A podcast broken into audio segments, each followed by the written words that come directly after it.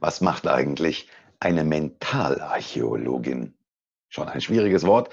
Und als ich die Dame gefunden habe, habe ich gedacht, das ist richtig spannend.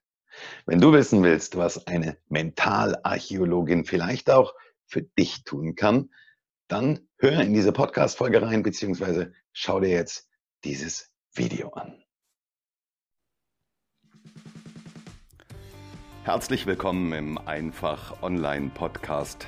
Mein Name ist Rico Schinkel und mein Team und ich, wir machen Online einfach. Wer heute als Dienstleister, egal in welcher Branche, nicht sichtbar ist, der wird morgen schon nicht mehr am Markt sein. Wir helfen dir als kleinem oder mittelständischem Unternehmen mit Hilfe des Internets und der sozialen Medien in die Sichtbarkeit zu kommen – und dich als gefragten Experten auf deinem Gebiet zu positionieren. So ziehst du neue Interessenten und Kunden an und machst dich zu einem Arbeitgeber, für den die Besten der Branche gerne arbeiten möchten. Stärkere Sichtbarkeit, mehr Umsatz, besseres Personal, dauerhafter Erfolg. Wir machen online einfach.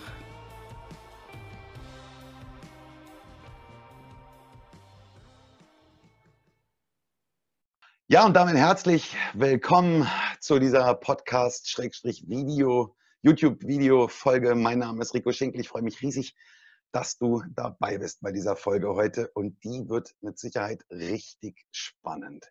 Habe einen ultra interessanten Gast heute bei mir im Podcast und ich bin selber total gespannt, in welche Richtung dieses Gespräch laufen wird. Normalerweise bereite ich meine Podcast-Interviews immer vor und habe sehr spezielle Fragen an meinen Gast, aber als ich das gesehen habe, was meine heutige, was meine, sie lacht schon, was mein heutiger Gast beruflich macht, da habe ich den Stift und den Zettel hingelegt, habe gesagt, das lässt du mal ordentlich auf dich zukommen. Sie ist Speakerin und Coach. Sie ist Mentalarchäologin aus Leidenschaft. Und was eine Mentalarchäologin macht, das werden wir gleich im Anschluss erfahren. Sie hilft Menschen dabei, Erfahrungen aufzuspüren und sich behutsam, aber konsequent mit denen auseinanderzusetzen. Sie hat eine hervorragende Ausbildung genossen, unter anderem in der Sabine Askodom Akademie und bei Top-Speaker-Ikone Hermann Scherer. Und sie sagt, Zitat, ich bin überzeugt davon, dass unsere Unternehmerwelt endlich einen Wandel braucht, bei dem neben Denken und Handeln endlich auch das Herz als Ressource genutzt wird. Denn künstliche Intelligenz wird die Gesellschaft nicht retten, wenn wir uns nicht mit uns und unseren tiefen Bedürfnissen auseinandersetzen. Ein Satz, den man zwei oder dreimal liest und wirklich mal auf sich wirken lassen sollte. Damit sage ich herzlich willkommen, Mentalarchäologin Katrin Klug. Hallo Katrin. Hallo, danke schön, dass ich heute hier sein darf. Freut mich sehr. Ich freue mich riesig. Ich kenne nicht allzu viele Podcast-Hosts, die jemals eine Mentalarchäologin in ihrem Podcast begrüßen durften. Und ich freue mich riesig und ich bin wahnsinnig gespannt. Als du mir die E-Mail geschrieben hast, hast du gesagt, und ich habe dich gefragt, Katrin, wie kann ich dich am besten vorstellen oder worüber kann ich dich ausfragen? Hast du gesagt, Rico, sag den Leuten, ich bin Mentalarchäologin. Ich glaube, dann haben wir genug Gesprächsthemen. Katrin, und deswegen meine Frage, die mir schon seit Tagen unter den Nägeln brennt und was die Zuhörer jetzt auch wissen wollen. Was um Gottes Willen ist eine Mentalarchäologin? Also zuerst ist eine Mentalarchäologin jemand, der sich ein sehr kompliziertes Wort rausgesucht hat. ja. Weil, äh, das ist, wenn man es ein paar Mal sagt, geht es leichter, aber man stolpert oft mal über, den, über das Wort. Wenn man allerdings weiß, dass es nichts anderes ist, als jemand, der einfach gerne gräbt. Also ich buddel. Früher habe ich immer gesagt, ich buddel in der Geschichte.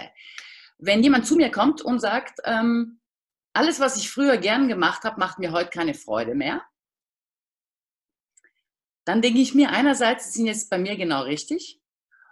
Und dann fange ich an nachzufragen und versuch wirklich bis zur Ursache zu finden. Also es gibt immer bei jeder Geschichte gibt es eine Ursache und die ist meistens verbuddelt, die ist vergraben in der Geschichte, im Alltag, äh, während der Erziehung, wann auch immer so eine Geschichte vergraben und verdrängt wurde.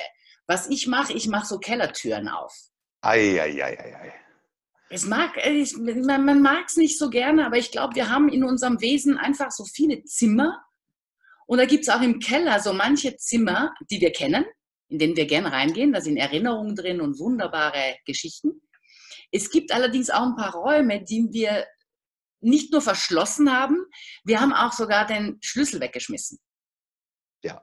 Und wenn jemand zu mir kommt und sagt, er ist bereit, den Schlüssel zu suchen, dann stelle ich mich beiseite und bin dabei, wenn mal die quietschende und knarrende Tür aufgeht und schaue mal, was da drin ist. Jetzt würde ich zwei Sachen gerne von dir wissen. Mhm.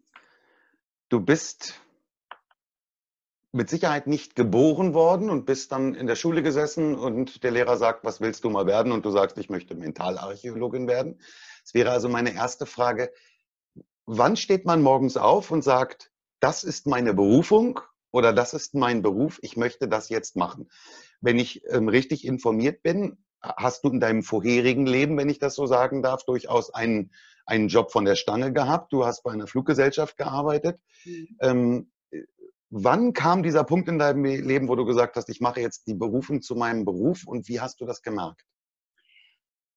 Ich habe mich schon immer sehr für Geschichten interessiert, also für Zusammenhänge, also Zusammenhänge im Leben erkennen.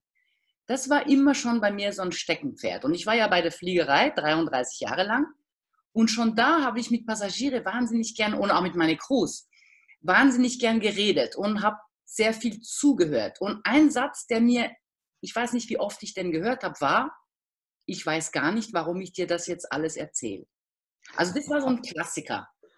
Aber ja. da war ich noch ganz weit weg von der Mentalarchäologin. Ähm, nach 33 Jahren bin ich selber aus Krankheitsgründen äh, ausgefallen. Ich habe Panikattacken bekommen, konnte nicht mehr fliegen und war extremst dankbar. Also es war für mich, ja, ja, ich war. Angst vorm Fliegen oder vor äh, Menschen äh, oder? Nee, äh, Angst vor Menschen nie, aber ähm, völlige Panik vom Kofferpacken. Oh. Und das habe ich erfolgreich, muss ich sagen, verdrängt fast 15 Jahre lang. Also ich bin fast 15 Jahre lang ganz schwer außer Haus gegangen mit Koffer. Sobald ich an Bord war, sobald ich in meiner Crew war, ging alles gut. Aber dieser Gang von zu Hause zum Flughafen war wirklich zum Teil nicht mehr so ganz safe. Also, äh, und ich konnte es, ich hatte es gelernt, so mit dieses übliche Grinsen und ganz viel Verdrängung. Also, ich glaube, das habe ich ganz gut hingekriegt. Bis irgendwann mal der Körper, und der ist ja da sehr gnädig, äh, für mich entschieden hat. Und er hat gesagt, jetzt reicht's. Der macht das aber eine ganze Weile erstmal mit. Er also bis der Körper streikt, ist eigentlich schon genau. der Zug fast abgefahren. Ja, aber eben nur fast. Und ich bin damals, ich habe mich auch sofort, also mir war klar, mir war ganz bewusst, was jetzt passiert. Also ich war einfach zu blöd vorher, es selber zu machen, sondern ich habe meinen Körper für mich entscheiden lassen. Und die Ärztin sagte auch, ihr Körper hat Ihnen mit ganz, ganz netten Worten gesagt, dass es reicht. Können Sie damit leben? Und ich konnte zu 150 Prozent damit leben, habe es auch nie bereut, keine Sekunde. Und habe damals fast am gleichen Tag noch diesen Aufhebungsvertrag unterschrieben, wobei die Ärztin sagte, sie, ihr geht es nicht gut dabei, weil 33 Jahre auf einem Schlag aufhören. Und ich habe gesagt, das ist genau der richtige Weg. Es ist genau das Richtige. Ich war einfach nur zu feige oder zu bequem, es zu lassen. Na gut, die Alternative wäre ja auch gewesen, langsam auszusteigen. Das macht ja auch keinen Sinn. Also dann lieber ein Ende mit Schrecken als ein Schrecken ohne Ende. das ist richtig. Ich habe mich damals dann auch gefragt, Katrin, wie konntest du 33 Jahre in einem Beruf bleiben, den du ja eigentlich gar nicht haben willst? Hm. Also ich habe mich selber nach Ursachenforschung gemacht und es war interessant, weil ich, ich habe ein sehr gutes Verhältnis äh, mit meinen Eltern und meine Mutter hat irgendwann mal gelacht und hat gesagt, ja, zugegeben, du hast meinen Berufswunsch gelebt. Ah. Aha. Und sie hat es auch nie böse gemeint. Also sie hat mich ja gar nicht in diesen Beruf reingedrängt, sondern ich wollte ihr ja völlig unbewusst eine Freude machen. Ich ja. durfte für sie reisen. Nur, dass es nicht mein Leben ist, das habe ich nicht so. Äh dann habe ich es versucht mit ein paar Mal heiraten. Äh, ich habe mir gedacht, vielleicht bringt mir das meine Sesshaftigkeit. Funktioniert natürlich auch nicht. Keine Frage. Ja, und dann habe ich mir überlegt, was kann ich? Wo bin ich gut drin? Was mag ich? Und dann ist mir aufgefallen, ich kann gut motivieren. Ich kann gut zuhören. Ich kann den Leuten, ich weiß nicht warum, irgendwie mache ich so Türen auf. Auf einmal ist so ein, so ein Vertrauen da und die Leute erzählen und ich frage nach, weil es mich auch interessiert. Ich finde es spannend. Und auf einmal kommt dann so ein Wort oder es wiederholt sich ein Satz und dann sage ich, was war denn da? Was waren da genau? Ja. Und so fällt man oft auf völlig absurde Geschichten, die einfach verdrängt worden sind, die nie angeschaut worden sind.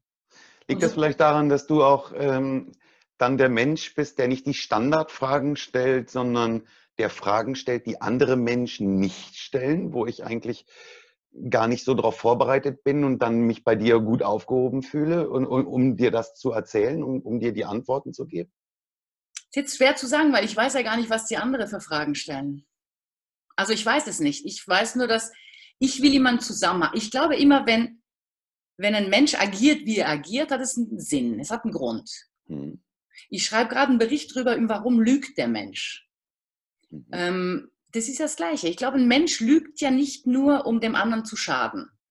Ich glaube, ein Mensch lügt nicht, äh, um, um was. Ich, ich glaube, es hat einen Grund, warum ein Mensch nicht bereit ist, die Wahrheit zu sagen. Mhm. Entweder ist es Angst, also meistens ist es Angst. Und das versuche ich gerade aufzudröseln, weil Lügen finde ich, also Selbstlüge sowieso, ich habe mich ja auch selbst angelogen, so, mhm. so gesehen. 33 Jahre lang. 33 Jahre lang. Und ich glaube, die Lüge ist etwas, was uns wirklich alle miteinander krank macht. Mhm. Auf Dauer auf jeden Fall.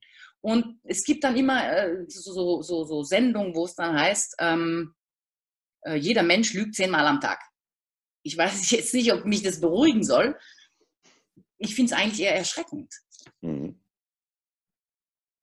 Und mich interessiert zu wissen, warum tut jemand was. Es, äh, jeder agiert, weil er was davon hat.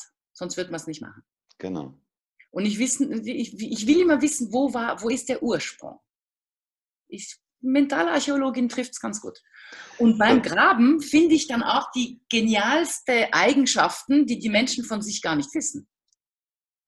Das heißt, du bist dann irgendwann hingegangen und hast gesagt, okay, das kann ich gut, das mag ich, das liegt mir und da habe ich auch Spaß dran. Mhm das mache ich jetzt sozusagen auch zu meinem Beruf. Und dann hast du, wie muss ich mir das vorstellen, eine Praxis eröffnet oder arbeitest du von zu Hause aus oder machst du sowas am Telefon? Und wer wendet sich an dich? Wer kommt zu dir? Also äh, so leicht war es natürlich nicht, wie es sich oft mal anhört. Äh, ich habe eine klassische Coaching-Ausbildung gemacht über vier Monate in München, also den ganzen Tag, sehr kompakt. Dann habe ich mich zusätzlich noch coachen lassen von der Sabine Askodom. Ja. Weil die vom Wesen her sehr macht. Sie ist ein sonniges Wesen und ich dachte mir, äh, ich will lernen von jemandem, der mich auch weiterbringt. Sie war übrigens auch diejenige, die zu mir gesagt hat, du musst auf die Bühne. Wo, immer, wo ich gesagt habe, Sabine, was soll ich da? Also, ich bin kein Schauspieler. Das habe ich mittlerweile dann auch verstanden, um was es ging.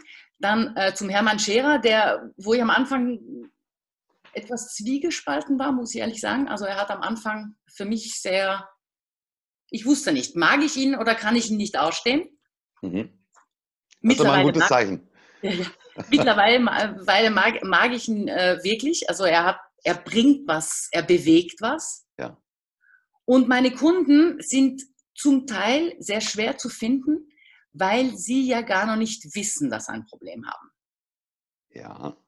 Äh, die Kunden, die ich bisher hatte, die wollte ich hauptsächlich in ihrem, wie sagt man auf Deutsch, äh, Environnement, äh, in ihrem, jetzt fällt mir das deutsche Wort Gewohnten nicht Lebensumfeld? In ihrer Umgebung. Umgebung in ihrer ja, okay. Ich bin des Französischen nicht ganz so mächtig wie du. Ich hatte es ein paar Jahre in der Schule, aber es war nicht von so viel Erfolg gekrönt. Insofern. Schlechte Lehrerin. Nur die Lehrerin war toll, aber. ich möchte sehen, wie ein Mensch, wie sein Büro aussieht. Ah. Es okay. ist mir sehr wichtig zu sehen, welche Bilder hängen an der Wand, welche Bücher liegen im Regal, falls überhaupt Bücher stehen. Um Gottes Willen. Ich muss aufpassen, dass ich mich nicht irgendwie jetzt hier nee, nee, durchsichtig ich, mache bei dir. So, so genau kriege ich das gar nicht hin. Ähm, das ist mir sehr wichtig. Also äh, daher online ja, wenn ich die Person schon kenne. Ich muss okay, den Mensch erfüllen im Sinn von, ich muss reden, sich bewegen. Was hat er an? Wie sieht er aus? Wie spricht er? Ähm, wie steht sein Schreibtisch? Was steht auf seinem Schreibtisch? Äh, und dann lasse ich ihn einfach reden. Okay. Und dann mhm. frage ich nach. Was, das interessiert mich jetzt gerade mal. Was liest du daraus, wie der Schreibtisch steht? Jetzt werden einige gerade auf ihren eigenen Schreibtisch schauen und werden sagen, jetzt bin ich gespannt. Also du musst doch zugeben, wenn du jetzt zum, also ist jetzt rein fiktiv, du kommst in ein Büro rein und es würde jemand sitzen, so dass er den Rücken zu dir hat. Das ist eine andere Wirkung, als wenn du in ein Büro gehst und es sitzt jemand an seinem Schreibtisch und schaut dich an. Das, das allein ist schon eine Aussage. Ja. Also ich sage nicht, dass es mich, dass mir das alles über den Mensch sagt, überhaupt nicht. Aber es gibt mir ein Grundgefühl. Ja. Es geht nur um, um, um das Empfinden, was ich habe, wenn ich diesem Mensch begegne. Ich war einmal bei einem Arzt in München, das war sehr interessant. Ich habe ihn auch darauf angesprochen, weil ich fand es faszinierend. Der hatte einen Marmor, einen wunderschönen Marmorschreibtisch zwischen Patient und sich selbst. Also das war nur ein geschwungenes U, aber sehr lang, wahnsinnig kalt und sehr und das macht was mit einem. Ja. Äh, und es sagt auch was über ihn aus. Und ich habe ihn wirklich auf seinen Schreibtisch angesprochen. Ich habe gesagt, das ist eine interessante Aussage für einen Patient. Und da musste er schmunzeln. Das ist das Erste, was auffällt. Aber das, das spreche ich meistens, beim Klient spreche ich es nicht an, da lasse ich alles wirken. Ich lasse die Sprache wirken, ich lasse, äh, ich warte, was sich ergibt. Okay, also das heißt, bei deinem ersten Kontakt mit einem Menschen, mit dem du arbeitest, musst du ihn in seinem, in seinem Umfeld, in seiner, in seiner Wildbahn, in seinem persönlichen Umfeld treffen und kannst daraus eben gewisse Dinge dann für dich schon mal ableiten. Nun ist es ja bestimmt nicht so, dass die Kunden dann gleich nach zehn Minuten sagen, ah, wissen Sie, Frau Klug, ich habe folgendes Problem. Das gilt es ja dann erstmal zu ergründen. Im, Im weiteren Zusammenwirken kann man dann schon dazu übergehen, dass man das so, wie wir es jetzt zum Beispiel über Zoom machen, dass man das mit so einer Videokonferenz macht? Oder müsst ihr immer miteinander persönlich ja. zusammen sein? Das können wir sehr wohl auch dann äh, ähm, über Skype, also Skype oder Zoom oder was auch immer es alles gibt. Ja. Das geht schon. Aber zuerst muss ich ein Gefühl zu der Person haben und wissen, wo steht er und warum steht er da, wo er steht. Das ist für mich die Grundvoraussetzung. Ich muss den erfüllt haben. Und danach, dann gibt es Bausteine. Also dann gibt es so, äh, ich sage immer, wenn mich die Leute fragen, wie arbeitest du mit jemandem, dann sage ich, das kommt auf die Person an. Es gibt nicht eine Arbeitsweise, die ich eins zu eins von einer Person zur anderen, das, das funktioniert nicht. Hast du so ein typisches Kundenklientel, wo du sagst, in der Regel kommt Typ XY zu mir oder ist das querbeet alles? Männlein, Weiblein, jung, alt, unterschiedliche soziale Schichten oder hast du so ein, so ein spezielles Kundenklientel? Also eine Zeit lang war so, dass ich äh, in einer MPU-Beratung arbeiten durfte, wo ich mal fast ein Jahr lang reinschauen konnte. Das heißt, das, das war natürlich das Klientel, was alles entweder Alkoholproblem oder Aggressionsproblem hatte. Ah, ah, okay. Und da muss ich sagen, habe ich unglaublich viel dazugelernt. Ähm, warum jemand so handelt, wie er handelt. Und auch da ist das Graben natürlich das beste, das beste Tool überhaupt. Die Klienten, die ich jetzt, also ich möchte mich auf Männer viel mehr fokussieren. Wir Frauen haben am Markt unendlich viele Coaches, äh, die zur Verfügung stehen, dass ich mir denke, denk, für Frauen ist gesorgt, wenn sie es wirklich wollen. Ich glaube, die Männerklientel ist auch viel schwieriger zu überzeugen. Ähm, aber auch, wie kann man das erklären? Ich glaube, in der Männerwelt tut sich sehr viel im Moment. Ähm, es öffnet sich die Emotion, es öffnen sich Türen und da ist viel Angst dahinter. viel Angst und viel Unsicherheit. Und da habe ich, glaube ich, einen ganz guten Draht. Also es hat sich ergeben, dass ich, ich wirke sehr streng. Und wenn man mich kennenlernt, wirke ich sehr weich. Also ich kann immer nur sagen, was für ein Feedback ich bekommen habe. Äh, ich lasse nicht flüchten. Also wenn, wenn ein Thema angegangen wird, versucht mein Gegenüber sehr oft rechts, links auszuweichen. Mhm. Und das versuche ich zu vermeiden. Also ich schiebe sanft wieder auf die Problematik zu, wie auch immer sie aussieht. Wie muss ich mir das technisch jetzt vorstellen? Sagen wir mal, du sitzt in München ähm, und äh, ich bin Geschäftsführer eines mittelständischen Konzerns in Flensburg, nördlichste Stadt Deutschlands. Und ich weiß, es ist an der Zeit, ich muss dich konsultieren. Und nun sagst du mir in unserem ersten Telefonat, Herr Schinkel, wissen Sie, ich muss erstmal in Ihr persönliches Umfeld kommen. Das heißt, du würdest dich in München in den Flieger setzen, würdest nach Hamburg fliegen, von Hamburg aus dann, ach, von Hamburg nach Flensburg ist übrigens eine irre Gurkerei. Da bist du dann nochmal gute zwei Stunden unterwegs und dann kommst du zu mir. Da sind ja für mich die ersten 1500 Euro schon weg, nur mit deiner Anreise. Oder wie muss ich mir das vorstellen?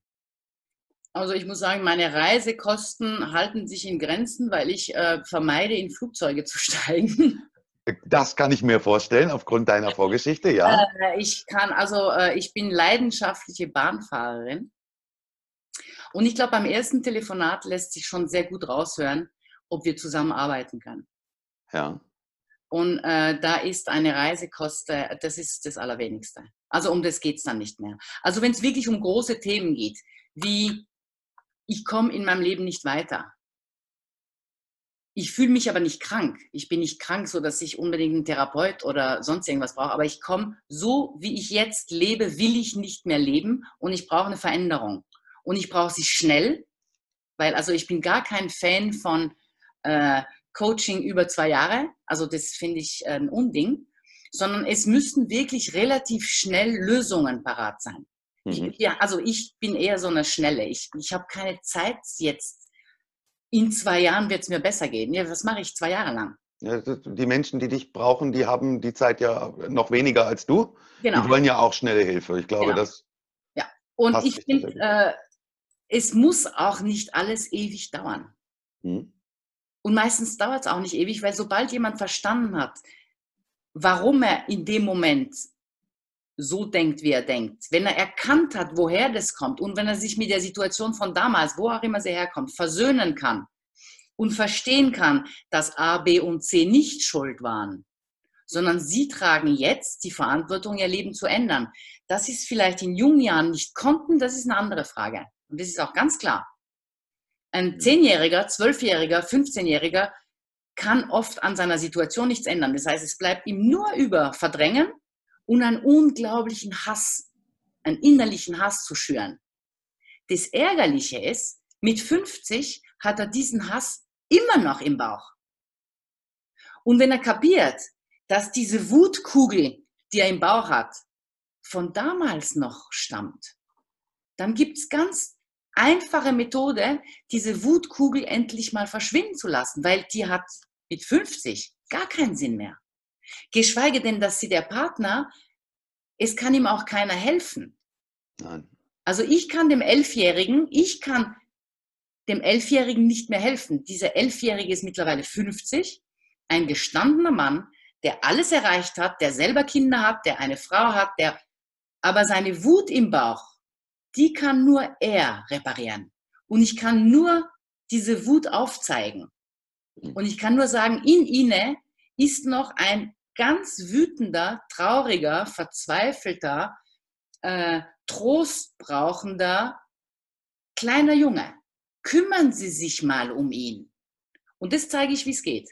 Und das hat unglaubliche äh, Auswirkungen. Ich fand dein, dein Bild, was du vorhin äh, gezeichnet hast, ich, ich spreche auch unheimlich gerne immer in meinen Geschichten von Bildern, damit mein Gegenüber sich das vorstellen kann. Und ich fand dein Bild sensationell. Ich gehe mit meinem Kunden in den Keller. Mhm. Wir, gehen, wir finden eine Menge Türen, wir finden Türen, da sind tolle Sachen drin, toll, da stehe ich vor und lächle, weil ich weiß, dass da tolle Erinnerungen drin sind. Wir finden Türen, die sind verschlossen, wo ich schon gar nicht mehr weiß, was dahinter ist und wir begeben uns zusammen auf die Suche nach dem Schlüssel. Soweit waren wir jetzt vorhin. Jetzt findet ihr gemeinsam diesen Schlüssel und ihr öffnet diese Tür. Mhm. Und jetzt sagst du, ich bin ein Freund davon, die Tür aufzumachen. Ich bin ein Freund davon, dass es schnell geht. Was passiert jetzt, Katrin? Dann gehen wir in die Emotionen. Weil viele Menschen sagen immer, ich weiß, was damals passiert ist, ich brauche da nicht mehr drüber nachdenken, ich habe es verstanden. Ja, ist alles richtig. Aber man kann eine emotionale Verletzung nicht mit dem Verstand heilen. Das funktioniert nicht. Das kann man hundertmal kapiert haben. Es ist nicht heil. Man kann nur emotional heilen, wenn man emotional dran geht. Und da tue ich mehr oder weniger Händchen halten. Mhm. Und es tut weh, ja. Es tut weh und es ist manchmal extrem schmerzhaft. Aber sobald man sich damit versöhnt hat, sieht man die Situation anders. Äh, ich spreche nie von Heilung, weil A bin ich kein Arzt, weder Therapeut noch sonst was, aber es fühlt sich so an. Es ist was Neues. Man hat sich dem Inneren angenähert und man hat auch eins, man hat den eigenen Schlüssel wieder in der Hand. Hm.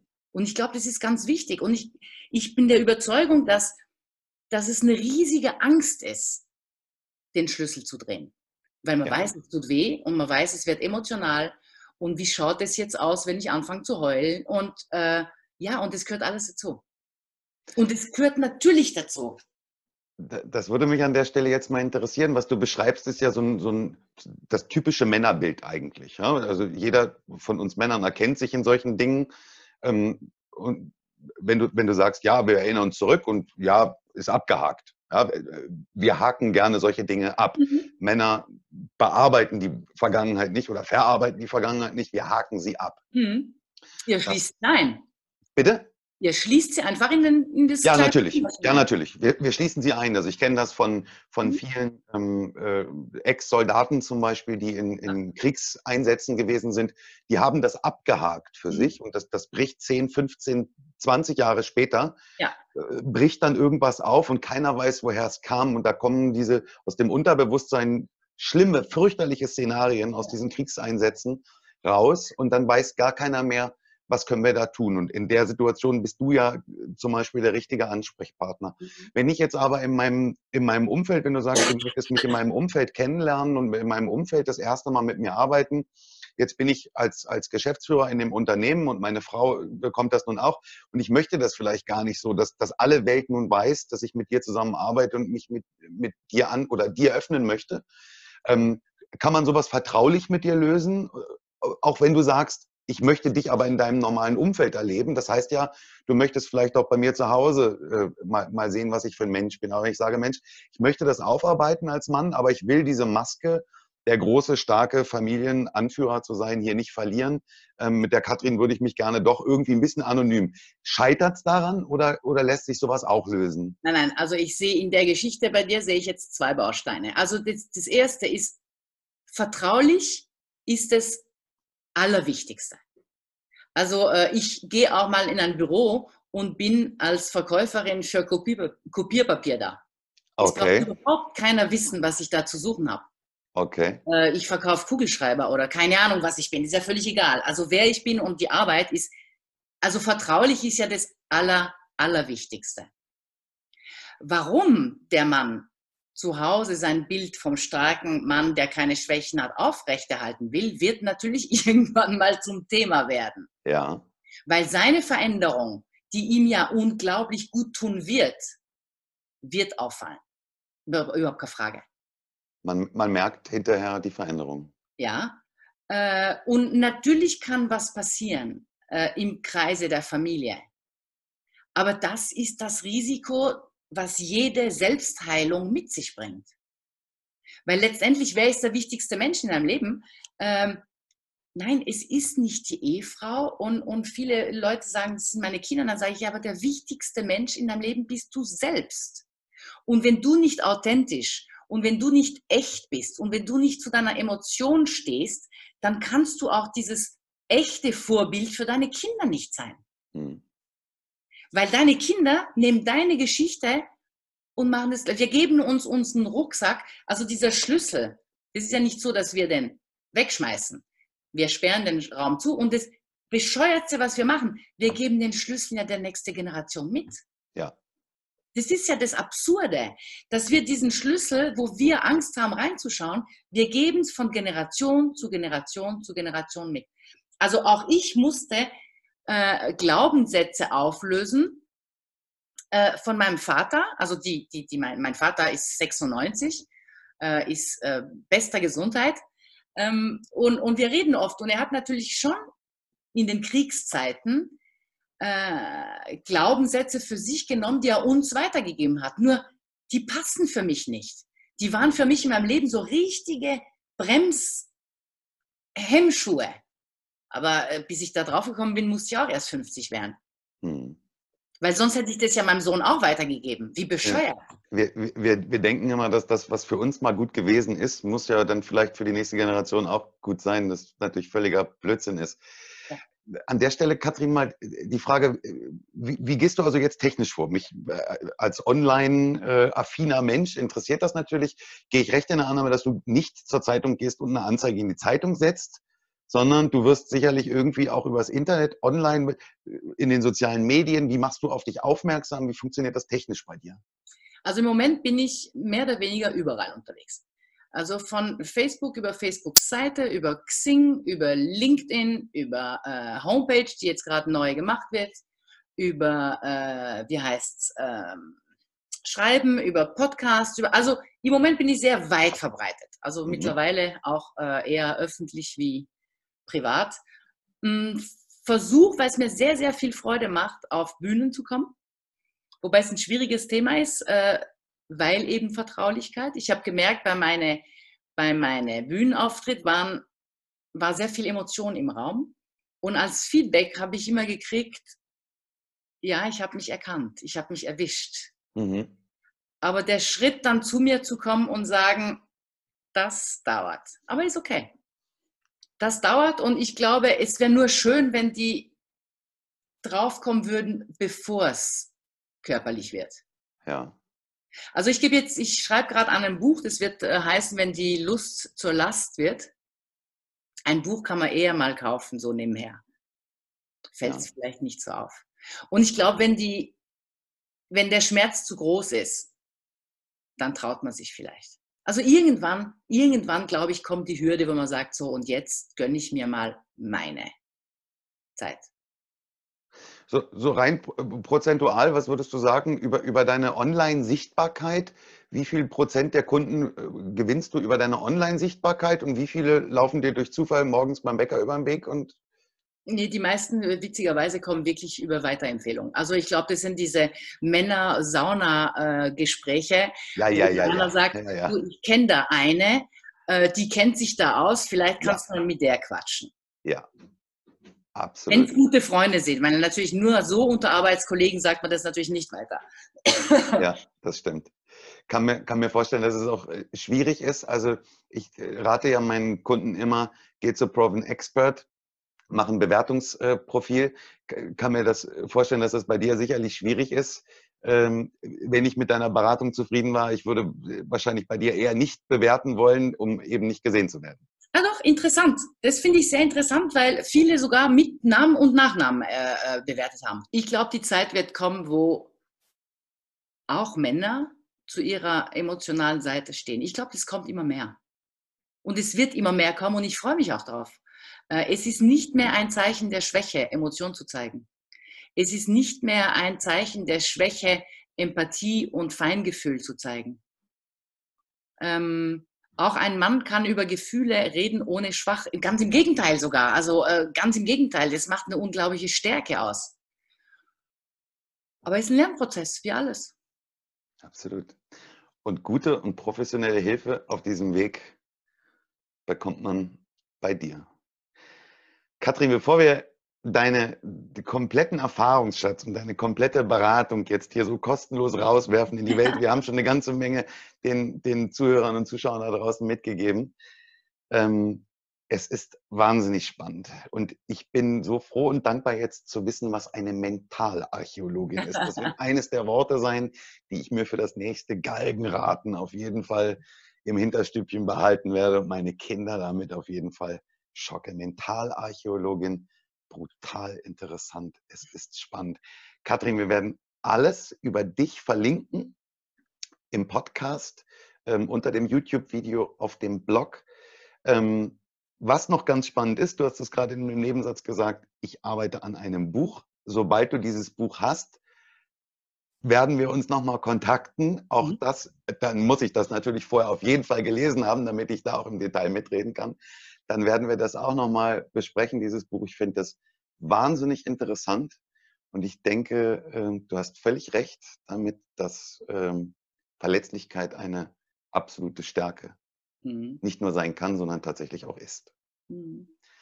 Wir werden alles verlinken, Katrin. Hab vielen herzlichen Dank für deine Zeit heute. Und hoffentlich, hoffentlich bis ganz, ganz bald wieder. Das hoffe ich auch. Vielen, vielen, vielen Dank. Dank. Und wir bleiben auf jeden Fall in Kontakt. Auf jeden Fall. Auf jeden Fall. Ja, wenn euch das gefallen hat, ähm, schaut in die Show Notes rein, schaut in die Beschreibung unter dem Video rein im äh, Blog. Es ist alles verlinkt, Katrins Webseite, Katrins Facebook-Auftritt. Nehmt Kontakt mit Katrin auf. Ähm, Katrin macht das alles im ersten Schritt anonym. Ihr habt es gerade gehört. Auf jeden Fall hochinteressant. Ich kann das jedem nur wärmstens ans Herz legen, sich diese Zeit zu nehmen. Es kann letztendlich Leben retten. In diesem Sinne, macht's gut. Tschüss, Cheerio und bye bye. Bleibt mir gewogen. Bis dann, euer Rico Schicke.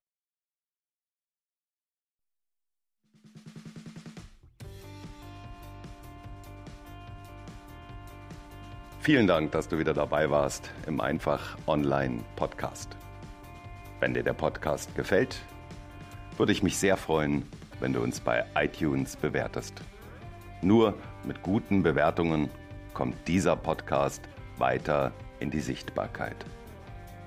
Abonniere den Podcast, bleibe damit auf dem Laufenden und verpasse keine neue Folge.